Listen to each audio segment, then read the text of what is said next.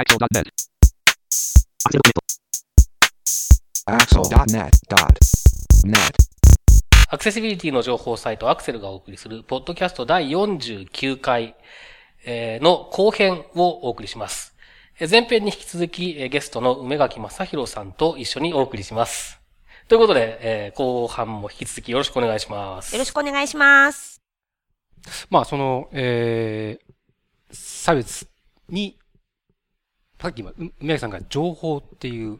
ワードが出てきましたけど、まあ、その辺で、ウェブのアクセシビリティがどうなんだろうというのを、まあ、梅木さんはじめ、中根さんとか僕とか、まあ、最近と考えているというところですね。なるほど。その情報の分野で言うとですね、今この障害者差別解消法をどのように、まあ、えー浸透させて実行していくかということについて、内閣府の中に障害者政策委員会というものができてます。ほで、その障害者政策委員会というところで、えーじゃあ、どういうものは差別ですよとか、どういうものは差別には当たらないですねとか、それから、いわゆる、こう、負担が大きすぎるような場合は、ああの、除外してもいいですよう。え、これ、えっと、負担がって、どちらに負担が？例えば、例えばですよ、えー、私のうちは、レストランをやっています。はい。階段があります。ね。階段があります。このままでは車椅子の人が入れないので、何か設備をしなくちゃいけないんです。設備をするのに、えー見積もりを出したら300万円かかるって言われました。でも、うちの店は、あの、月の売り上げ10万円しかないんですよ。これは無理ですよ。そういうのを過度な負担っていうふうに呼んでるんですね。で、えっと、同じような考え方っていうのは民間の中では取られるようになってます。で、その内閣府の方が、それを、えーいろいろと、今ここまで、これはありとか、これはなしとかっていうのを、そうです。えーいろいろと今、今、はい今決めてるところなんですか？そうなんですね。それでその中で、えー小委員会、小さい委員会が、えー6つできてまして、その中の第5小委員会ね。だんだんややこしくなってきたでしょ？もう、だんだんですね。あの、はい。その第5小委員会が情報の問題について扱ってます。で、例えばね、こんなことを言っていますよ。えー日本はこ国際標準の中にアクセシビリティに関わる基準を積極的に提案するとともに、先手を打って日本の産業界がそれに対応することによってグローバル戦略としても優位に立てる、つまりウィンウィンになれるのではないかというような全然知らないね。あなたはこれまで、例えば JIS っていうものがどんな風に動いてるか全然知らないね、みたいな議論もあれば、あればですよ。JIS 企画、みんなの公共サイト運用モデル、総務省行政評価局からの勧告。これが2010年前後から出ているが、これを進めていくと言われていながら、まだ著についていないところもある。実際に進めていくためにどこが対応しているか公表する措置を具体的に基本計画でお願いしたいというふうに、この情報の分野でみんなの公共サイト運用モデルとか JISX8341 の3をもっと積極的に利用していくべきだというような意見も出ています。それから、そもそもこの小委員会の議論では時間が足りないから、アクセシビリティ部会みたいなものをちゃんと作った方がいいみたいな、そんな議論もされているんですが、まあ、このぐらいの議論で情報の分野は終わっていて、じゃあ、ウェブに対して、ウェブページに対して、この障害者差別解消法を適用するのかしないのか。ここもまだはっきりしていないっていうのが現状です。ただ今年度、この、おどういうものを差別と扱うか、どういうものを過度な負担、ね、えっ、と、扱うかっていう基準は今年度作られてるんです。で、今、何月ですか？7月です。7月ですよね。で、大体国の仕事っていうのは、まあ1月ぐらいにはもう終わるわけですね。だからもう残りが少ないんです。7、8、9、10、11、12。あと半年の間にこのことが決まっていく。もっと具体的に言うと、ウェブを対象にするか、しないか、民間にどこまで求めるか。どのくらいの会社の規模のところにはこのぐらい求めましょう。このぐらいの会社の規模はもっと早いペースでやりなさい。このぐらいのちっちゃい会社はもう免除しましょう。こういう多分基準を作らざなくちゃいけない。実際に韓国だとか、カナダの、えー、オンタリオですか？オンタリオなどでは、実際その会社の規模でもって決めてるんですね。で、それ、そのような基準を作るのか。いや、ウェブはもう、そういうパブリックスペースじゃないよっていうふうにね、先ほどちょっと話があったけど、言っちゃうのか。これを握っているのがこの障害者政策委員会なんです。僕はインターネットのことは、インターネットで決めるべきだと実は思ってます。インターネットのことはインターネットで決めるべきだ。だから僕はインターネットでこの話をみんなとしたいと思って、そして毎日ツイートして Facebook に載っけてます。で、これをずっと続けるつもりでいます。そして、この障害者政策委員会の人たちにも声を届けるように、えー、今ちょっと努力をしてるとこですね。まあ、あの、海外では、もう、そういう、いわゆる法律、日本の場合、障害者差別解消法と言ってますけど、えっ、と、海外の障害者差別禁止法、まあ、日本語に訳した場合に、そういう名前がついてるんですけど、まあ、さっきの韓国もそうですし、カナダのオンタリオ州もそうですし、あの、いろんな国が、あの、もう、ウェブを、その法律で対象として、アクセシビリティの確保を義務付けるっていうのはもう、とても当たり前になってきつつあるんですよ。なので、もしかすると、あの、このポッドキャスト聞いてる皆さんにとっては、なんか唐突な感じを受けるかもしれないんですけど、あの、僕毎年3月に行ってる C さんっていうカンファレンスなんかに行くと、もう会う人会う人、まあ、いろんな話をする中で、いや、日本にはそういう法的義務ないんだよっていうと、一様に驚かれるのはもう、ここ2、3年は、もう当たり前になってきていて、まあそういう会話をするたびになんかこう、取り残されてしまうんじゃないかっていうちょっと危機感も感じたりしてたんで、まあ、本当に今、梅川さんおっしゃってたように、今まさに日本がその、障害者差別解消法という法律ができた。で、えもう施行されるのも、え2016年4月1日からって決まってるっていう中で、ウェブ、ウェブが対象になるのかどうか。いや、ならないとしたらそれはさすがにもう日本は取り残されるどころか、ね。なんでしょうっていうことになるんで、それは土幻化せんといかんっていう、うん、そういうところですね、今ね。そうですね。で、その一方で、その、まあ、ツイッターなんか見てると、その、障害当事者自身が、えー、それはちょっと要求をしすぎではないかというトーンの意見を、えー、出していたりするようなケースも見られたりするんですね。やっぱりその、そこまでなんていうんですかね、えー、社会の多くの、まあ、公共サイトはともかくとしても事業者とかに対して義務付けるという、で、義務付けた結果として、まあ彼らがコストを負担して、まあそれなりのアクセシビリティっていうのを保ったときに、本当に、えー、自分たち障害者が影響を受けるのかどうか、そこまで影響を受けないような性質のサイトもあるはずだから、みたいなことを言う人も実はいたりして、でもそれってすごく僕は、えー、なんというか、近視眼的なものの見方だなというふうに思っていて、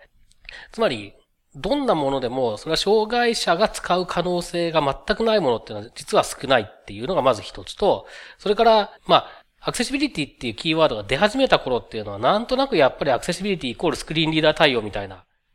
まあそういう色は濃かったのは事実だと思うんですね。だけど今となっては、まあ、この間いらしていただいた木立さんなんかもおっしゃってましたけれども、あの、マルチデバイス対応っていうことが当たり前になってきていて、その中でアクセシビリティっていう本質的な部分をやっていかないわけにいかないっていう ところがあって、障害者対応だけじゃないんだっていうことも、ちょっと、障害当事者もちゃんと理解して、えー、その上で、えー、適切にまあ、声を上げていくっていうことが必要だろうな、というようなことも思っていて、まあ、要するに、障害当事者の、まあ、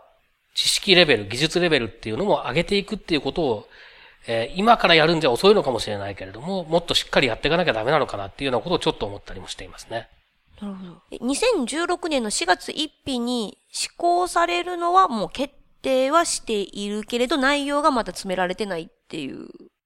法律はね、もうできているんですけども、法律だけだとやはり回らないので、その法律をこう支える様々なガイド、ガイドライン、指針作りっていうのが今まさに進んでいるというのが現状です。そこでね、はい。この法律に書いてあることで、あの、いくつか重要なことがあります。で、一つ目は、実は、これは少し批判されて残念なことかもしれませんが、えー、公的な機関は、これは、えー、義務になっています。民間は努力義務になっています。実はこういう構造になっています。ここは、えー多くの反対がありましたが、このようになりました。ですから、もともと民間は努力義務なんです。で、その状態の中で、ウェブっていうものを努力義務の中に入れるかどうか。ここが一つの議論で、公共に対して、ね、自治体とか、えー内閣さんとかそういうところのが、まあアクセシブルなのは当然ですね。これ多分誰も反対しない。ここはいいんです。そうじゃなくて民間の中でどうするかって言ったときに、現状の法律はすでに努力義務になってますよ。その努力義務って書いてある上になおかつウェブを外していくっていうのは実は非常に法律の力を僕は弱めていくっていうふうにね、えー思っているんですね。そういう意味でも、あの、ウェブっていうものを、もう多分僕らの情報の生活基盤ですよ。こういったものが交通だとかね、住宅と同じように扱われていくっていうのがいいと思います。もう一つ言いたいことがあるんです。それは、この法律にはこういうことが書いてあります。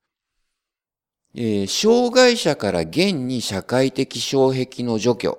まあ何か不便があるってことですね。を必要としている旨の意思の表明があった場合において、その実施に伴う負担が過重でないときは、ね、さっきの過重負担の話ですね。障害者の権利利益を侵害することとならないよ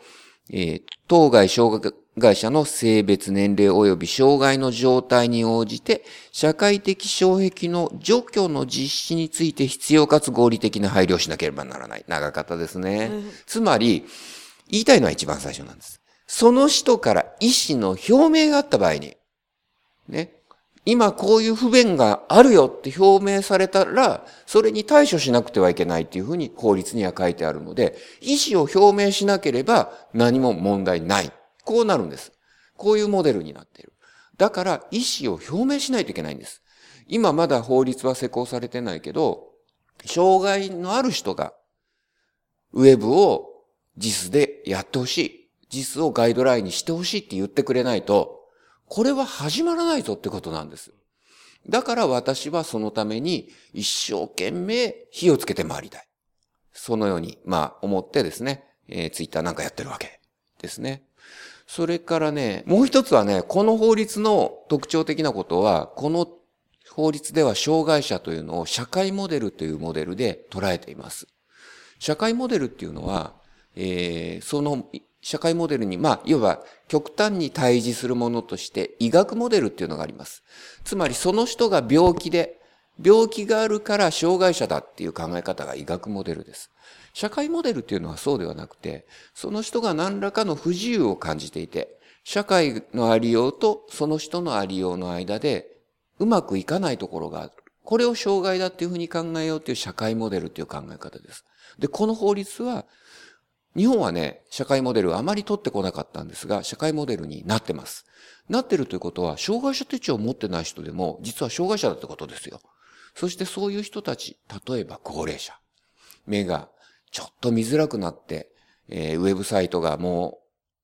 う画面を拡大したいなっていうような人たちも、この法律では障害者だってことです。だから、これまでの障害者の枠の話ではこれはない。そういう意味でもこの法律が持っている差別を禁止するってことはとても重要な意味を僕は持ってると思いますよ。あ、あのなんかでも今のさっきのその、え民間のがどうするかって話があったじゃないですか。で、さっきのツイッターの拾い読みのところで、えー植木さんが取り上げていた航空会社アメリカの、えーところが、えーそうしなきゃいけないってなった時に、例えばそういう、え海外でも発信している日本企業さんのウェブサイトって、やっぱり対応していかなきゃいけなくなるじゃないですか。海外に合わせたりとか。なので、アメリカでも合わせて、日本の法律にも合わせてっていうことになってくるということなんですか？もしこれが、もしウェブがこの法律の中に入ってきた場合っていうのは。そうです。まあ、例えば、ま、さっきの航空会社の話で言うと、その航空会社が北米、アメリカの路線のチケット予約とか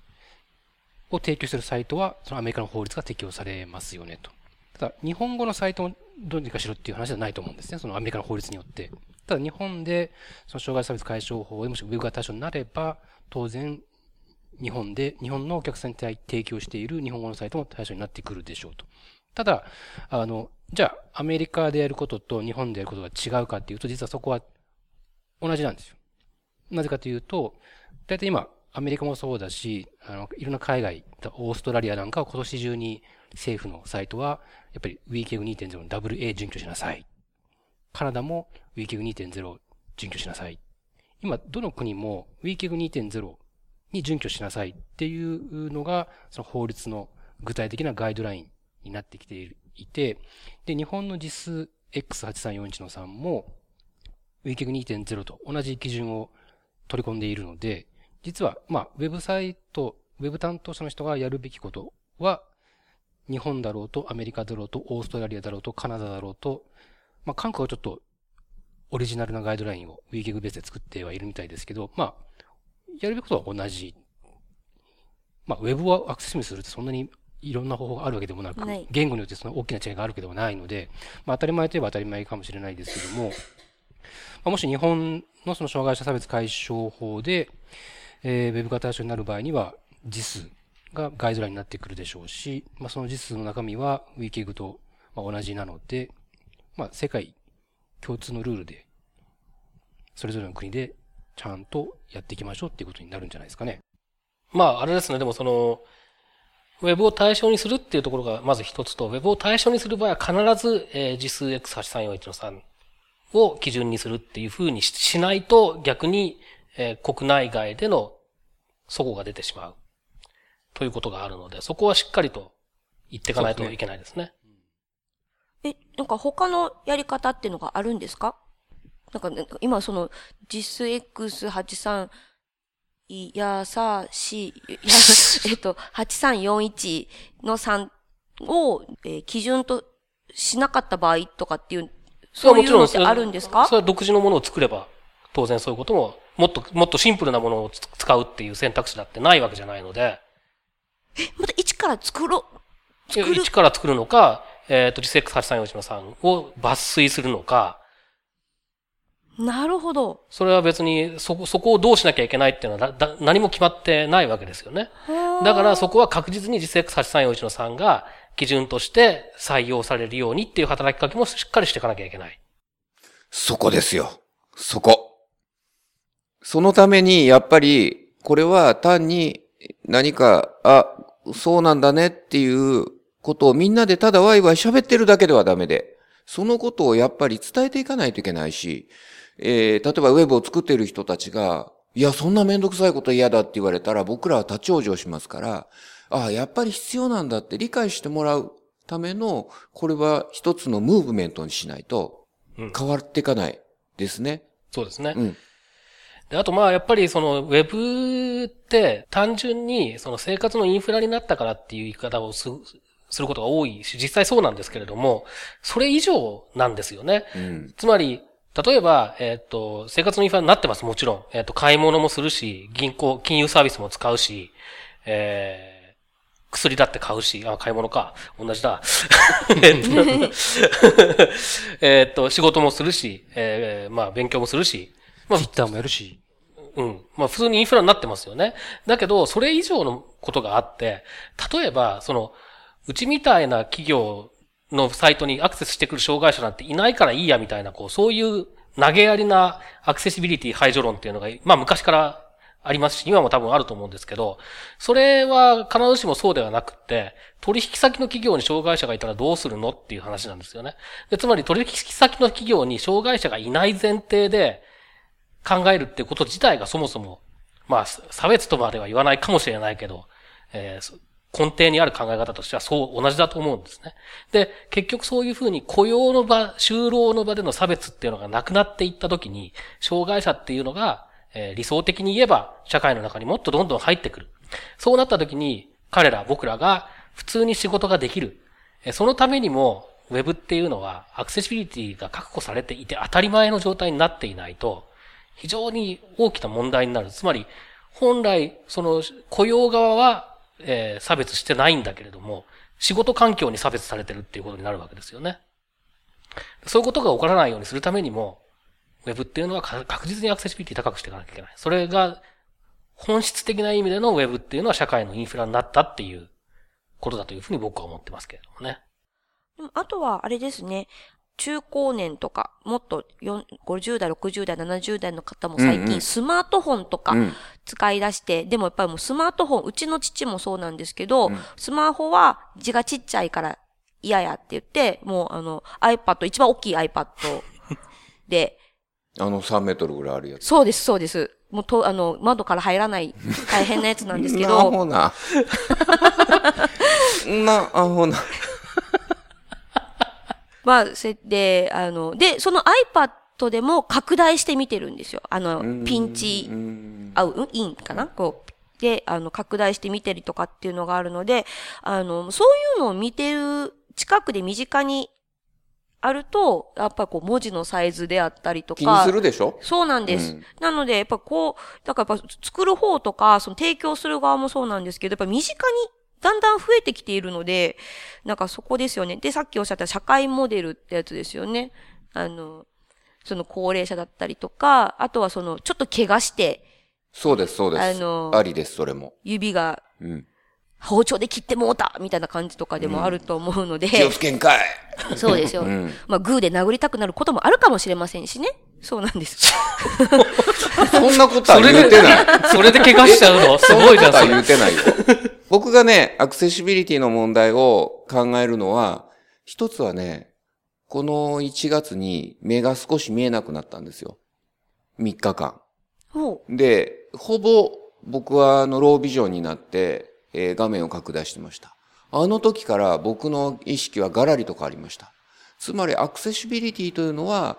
明日のあなたの話ですっていうことです。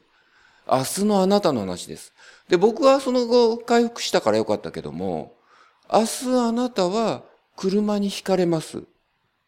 ね？そして獅子麻痺になります。口に加えた棒でコンピューターを使います。そのあなたは社会からどんな風に扱われたいですか？どうでしょう？どんな風に扱われたいですか？まあいいじゃない、しょうがないから我慢して、毎日テレビだけ見て暮らしていけばいいじゃないかっていうね、人もいるかもしれない。いや、そんなのは嫌だって思うかもしれない。明日の自分をどう扱うかっていうのが今日のアクセシビリティなんです。そうですね。それで、もちろんね、何もしないっていう選択をする人がいてもいいと僕は思ってますけれども、その選択をする余地を残しておく、えー作っていく。それがアクセシビリティっていうことだと思いますね。そうですね。あの、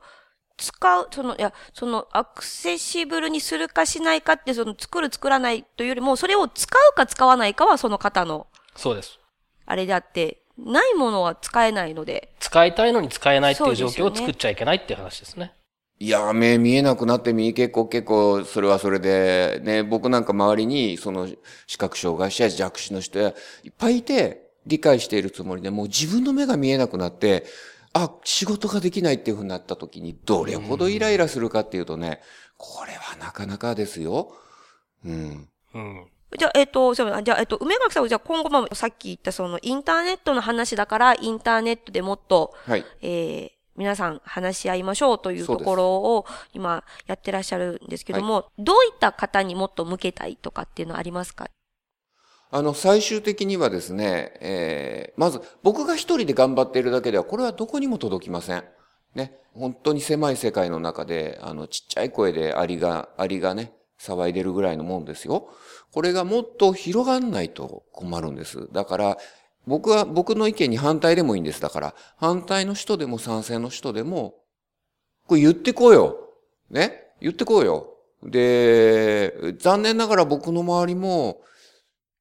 木立さんはね、やっぱ素晴らしいね。ちゃんと書いてくれたんです、ブログにね。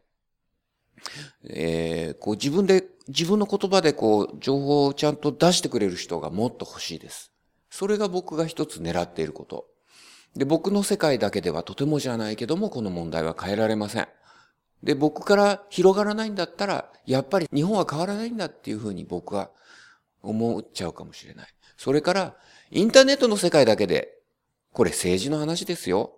変わるとは思えない。実際にはね。だからそのための努力は、また別のチャンネルで、お会いしましょうってことです。じゃあ、今のところはチャンネルはそのままで、 stay tuned。stay tuned でテイチューン。すね。まあでもやっぱりその、あれですね、えっと、経験談みたいなね、体験談、経験談みたいなものを自分の言葉で出していくということをもっと多くの人が、それは障害当事者だけじゃなくて、それこそ、そうですえっと、さっきのゆずいずみたいに、お父さんお母さん、高齢の方が、えーどれだけ大変な、というかどう、どういうふうにすると楽に使えるようになっているかっていう現状を明らかにするとか、そういうことを、小さなことの積み重ねというか、まあ、っていうことだと思うんですよね。そういうことをもっとやっていくようにしていく、そういうことがまあ必要だなというふうには思いますよね。ということはもう一回、今の法律の中で、ウェブを入れましょう。おーっていうのが今話ですよね。そうです。はい僕はそう思ってます。そう思ってない人がいても構わないです。うんうん。そしたら、まあ、そう、でまたそれも、じゃあいらないのはなんでかっていうとねっていうのが聞きたいですよね。そうで。す。そうですそうです。うん。そこはちゃんとした、その論点をね、えーお互いに整理しながら、例えばそれは経済的なことも、ね、今の日本の国って必ずしも財政、ね、豊かとは言えないと面がありますよ。例えば企業の経営だって厳しいっていうのは、それは現実ですよ。で、その中で、じゃあ、本当どこまで求めるのかっていうことを、きちんと議論することによって、法律が正しく実行されるんです。それがないと、あ、できちゃったね、できちゃったね、黙ってよっていうことで、これは終わりですよ。そうじゃなくて、みんなでちゃんと議論して、いや、これはやっぱりよ良くないとか、いや、これはやるべきだとか、それをね、あの論点として広げていきたいなって僕は思います。だから今日はフランス料理だったのに、来たですよ、ここに。なるほど。まあ、あの、私でも今日初め、さっきも言いましたけど、初めて、あの、その、障害者差別解消法の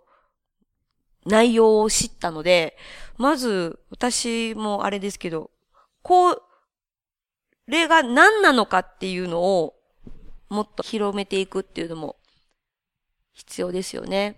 そうですね。僕の場合は、あの、障害者団体の人たちもたくさんつながっていますけど、やっぱりそこではなくて、その人はもう知ってるんですよ。でもそこから外に広がってないんです、この問題が。だから僕は、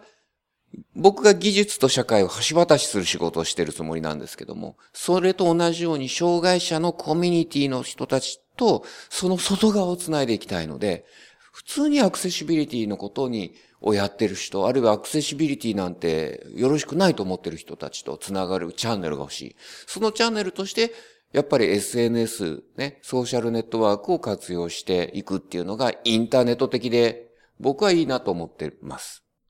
はい。まあ、あとでも課題としては、その、梅垣さんが比較的近しい関係にあるような、障害者団体のとかで比較的積極的に動いてきているような障害者のコミュニティっていうのと、